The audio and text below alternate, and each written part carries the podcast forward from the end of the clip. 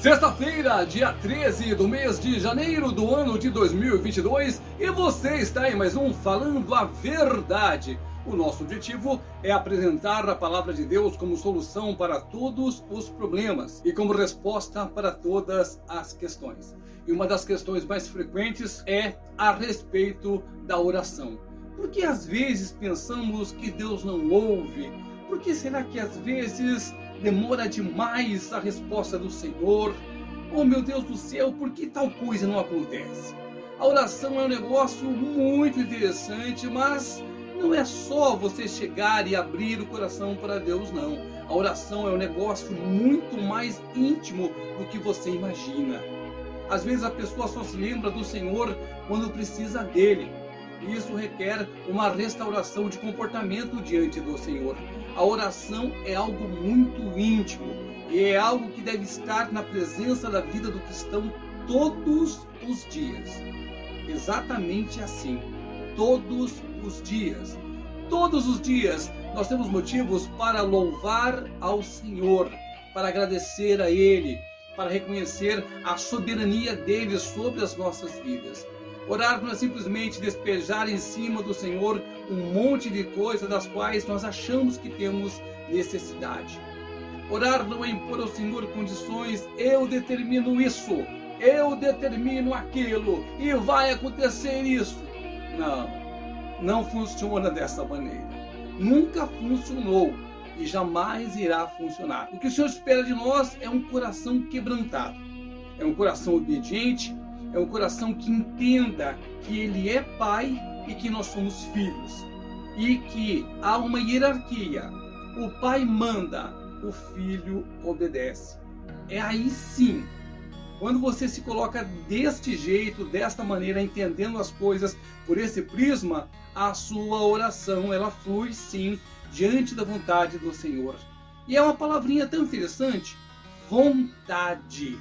Na oração do Pai Nosso, por exemplo, que é a oração modelo que o Senhor Jesus nos ensinou, ele diz assim: Seja feita a vontade de Deus no céu e na terra. Ou seja, seja feita a tua vontade, ó Senhor nosso Deus, no céu e na terra.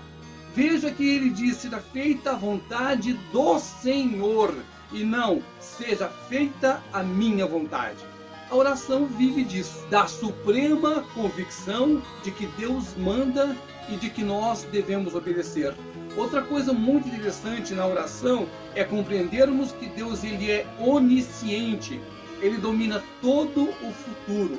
Ele sabe tudo o que vai acontecer. A outra coisa é que ele é onipotente. Ele pode atender a qualquer oração, sim. Ele é poderoso o suficiente para atender qualquer que seja a nossa oração. E a terceira coisa que nós devemos entender: um pai fala sim, mas um pai também fala não. E o versículo que nós vamos ler hoje é de uma oração feita e que não foi atendida. Esta oração ela foi feita pelo próprio Senhor Jesus. Ela foi feita no Monte das Oliveiras, no momento crucial da vida de Jesus Cristo, e esta oração ela foi negada. O Senhor Jesus Cristo orou ao Senhor e uma coisa interessante é que Jesus disse: Seja feita a tua vontade e não a minha vontade. Vamos ver isso na Bíblia e depois nós retornamos aqui para o nosso bate-papo. Evangelho que escreveu o médico Lucas, capítulo 22, versículo 42, que diz assim: Dizendo, Pai, se queres, faça de mim este cálice. Contudo, não se faça a minha vontade, e sim atua. Se tem um filho que foi exemplo, se tem um filho que foi obediente, esse filho foi Jesus Cristo. Ele obedeceu em tudo à vontade de Deus. Mas esta oração que ele fez aqui, o Senhor não livrou ele. Ele teve que tomar esse cálice de dor, de sofrimento, de chicotada, de chibatada, de crucificação, de morte, de dor extrema. O Senhor Deus não quis livrá-lo deste cálice. Ele fez a oração porque, olha, Senhor, se for da tua vontade, porque Deus é Deus. E Jesus sabia que se o Senhor quisesse, o Senhor poderia sim tirar Jesus daquela enrascada ali. Deus, por exemplo, no dilúvio, acabou com tudo. Mas não, ele falou assim: olha, antes de tudo, seja feita a tua vontade. E é justamente aí que a maioria das pessoas erram. Elas querem que seja feita a vontade delas na oração. Elas não submetem a sua oração, a sua petição ao crivo de Deus. E depois se revoltam quando não são atendidas. A oração é o resultado de uma relação íntima com Deus. É o resultado de estudo da palavra do Senhor. É o resultado da sua fé. Aquela pessoa que acredita em Deus, essa pessoa ora todos os dias. Aquela pessoa que quer o melhor para si, ela vai orar segundo a palavra do Senhor. Porque a palavra, ela orienta. Quando você lê a palavra, você alimenta o Espírito Santo do Senhor. Ele fica mais poderoso em você. E a sua oração, ela é auxiliada pelo Espírito Santo. Mas quando você não tem compromisso com Deus, quando você não tem relacionamento com Cristo, quando você não faz o seu devocional, você só vai começar a orar quando a coisa ficar feia. Quando você, na sua limitação, não conseguir fazer mais nada. Aí você vai lá com o rabinho entre as pernas recorrer ao Senhor. Esse é o nosso maior erro. Nós queremos um Deus que nos sirva, queremos um Deus que nos obedeça, queremos um Deus que nos satisfaça, queremos um Deus que mate e traga desgraça para os nossos inimigos. E a Bíblia não ensina dessa forma. O Senhor Jesus disse: Contudo, seja feita a tua vontade e não a minha. O detalhe maravilhoso dessa oração de Jesus Cristo é que ele tinha certeza de que ele estava alinhado com Deus. Mas quando o Senhor não livrou ele da morte, quando o Senhor não quis livrá-lo, o Senhor Jesus não ficou revoltado. O Senhor Jesus continuou obedecendo ao Senhor e continuou executando o plano de Deus para a sua própria vida. Jesus, por exemplo, poderia, se quisesse, se revelar. Ah, vou ficar aqui não, não vou morrer não, esse povo não merece.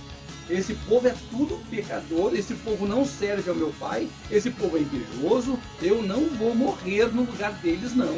E pronto, aí Satanás vencia e estávamos todos nós condenados ao inferno. Mas o Senhor Jesus levou até as últimas consequências o plano de Deus para a vida dele. E ele falou: contudo, que não se faça a minha vontade, e sim a tua vontade prevaleça. É assim que nós devemos nos apresentar diante do Senhor, com o coração contrito, sabendo que Deus é poderoso o suficiente, mas que deve ser feita à vontade dele. E depois, se por acaso for do agrado do Senhor, que a nossa vontade seja feita. Quando você vive pela palavra do Senhor, você vai pedir coisas que o Senhor vai te conceder sim, porque você vai pedir conforme a palavra está te ensinando, conforme essa vida que você leva seguindo a Cristo. Vocês viram, por exemplo, que Tiago escreveu a respeito da oração? Tiago capítulo 4, versículo 3 diz assim: Olha, pedis e não recebeis, porque pedis mal, para esbanjardes em vossos prazeres.